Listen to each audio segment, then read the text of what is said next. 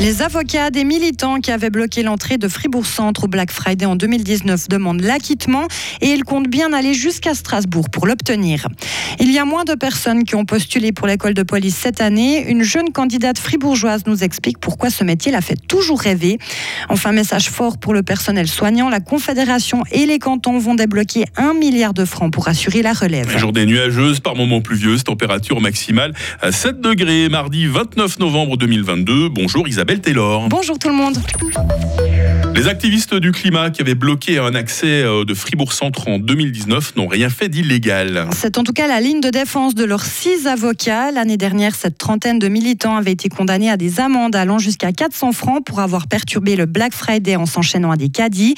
Ils ont fait recours de cette décision et leur procès en appel s'est ouvert hier devant le tribunal cantonal à Fribourg. Arnaud Nussbaumer est l'un des avocats des militants et pour lui, c'est clair, ces jeunes doivent absolument être acquittés. On est investi, le groupe d'avocats qui est là, dans quelques procédures qui voient sur toile de fond des procès d'activistes du climat. Et très honnêtement, si on a bien un dans lequel il faudrait un acquittement complet, c'est celui-là. On est vraiment là dans la manifestation, disons, la plus proportionnée qu'on ait pu voir euh, en Suisse romande, probablement. Et donc oui, évidemment, si là il y a une condamnation, on ira au tribunal fédéral. Et si le tribunal fédéral valide l'arrêt cantonal, on ira sans hésiter à Strasbourg, parce que les juges de la Cour européenne des droits de l'homme, depuis quelques années, n'ont plus aucun souci à condamner la Suisse. Et donc donc, on sait qu'on a auprès des juges strasbourgeois une certaine bienveillance vis-à-vis des activistes du climat. Le verdict devrait tomber ces prochains jours. C'est le dernier délai pour postuler pour l'école de police. Les dossiers peuvent être déposés jusqu'à demain pour intégrer la formation qui commencera en janvier 2024. Cette année, la police fribourgeoise en a reçu moins que d'habitude, 160, alors que normalement c'est 250. Ce phénomène s'observe aussi dans les autres cantons et on ne peut pas vraiment l'expliquer. Actuellement en cours de répétition à l'armée, Noah Gachet tente sa chance pour la deuxième fois. La jeune femme de 21 ans détaille sa motivation et son parcours. Ouais, bah, je pense que ça fait depuis au moins le CO que je voulais faire ça. J'ai cette idée en tête. Enfin, c'est un peu mon moteur pour avancer. Euh. J'ai commencé par un apprentissage d'emploi de commerce. Après, la première fois que j'ai essayé, c'était directement après cet apprentissage de trois ans. J'étais trop jeune. Du coup, j'ai continué. J'ai fait une année de maturité en travail social. Ensuite, bah, j'ai fait mon école de recrue. Puis ensuite, je suis partie a minimum quatre mois apprendre l'allemand. Et euh, là, je suis de nouveau engagée où j'ai fait l'apprentissage euh, dans un service de l'État. Et puis, euh, bah, maintenant, j'ai tenté, quoi. Les candidats qui remplissent les exigences seront convoqués en janvier pour des tests physiques, un examen de français et de traduction.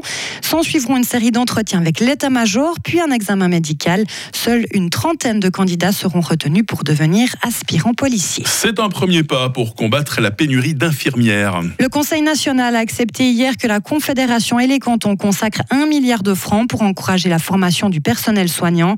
Il s'agit des premières mesures pour appliquer l'initiative sur les soins infirmiers adoptée par le le peuple il y a une année. Benjamin Roduit, conseiller national valaisan du Parti du Centre. On a compris hein, les difficultés des infirmières et des infirmiers. Cette question de la pénurie s'est même encore accentuée hein, depuis le vote avec euh, les conséquences hein, de la pandémie. Le message, c'est écoutez, faites-nous confiance on va trouver des solutions avec vous. Mais ça va prendre du temps encore, c'est ça? Pour la mise en place hein, des conditions de travail euh, en termes d'horaire, euh, aussi salariales, il s'agit de mener les discussions avec les associations professionnelles. C'est elles qui ont aussi une partie de la solution. Et ça, effectivement, c'est complexe.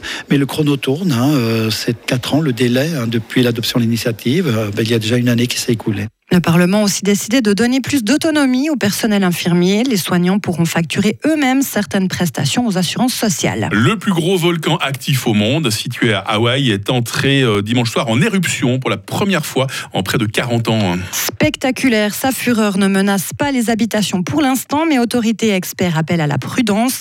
Les volutes de fumée sont visibles à plus de 70 km à la ronde. Et puis un petit peu de musique, Isabelle, avec Metallica qui annonce un nouvel album pour l'année prochaine. Cela faisait six ans que les fans du légendaire groupe d'heavy metal américain l'attendaient. L'album 72 Seasons sortira le 14 avril et sera immédiatement suivi d'une grosse tournée sur deux ans en Europe, aux États-Unis et au Canada, puis de nouveau en Europe et aux États-Unis.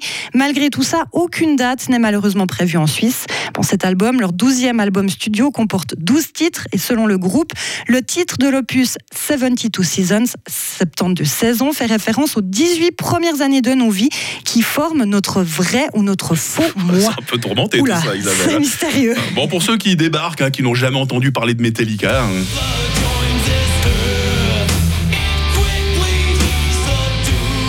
il y avait le choc de l'enclume hier soir. Alors voilà, j'ai puisé un peu, ils ont oublié leur playlist ici, donc on s'est servi. hein, on a Puiser dans le stock, c'est très bien. Ça nous réveille. un des grands titres de Metallica, The Unforgiven. Vous, allez- vous serez parmi les premières acheteuses, je pense, de, ce, de leur nouvel album, Isabelle. hein. Oui, de l'album, parce que le billet, ben, malheureusement, il faudrait aller à Amsterdam, Ah, un peu loin.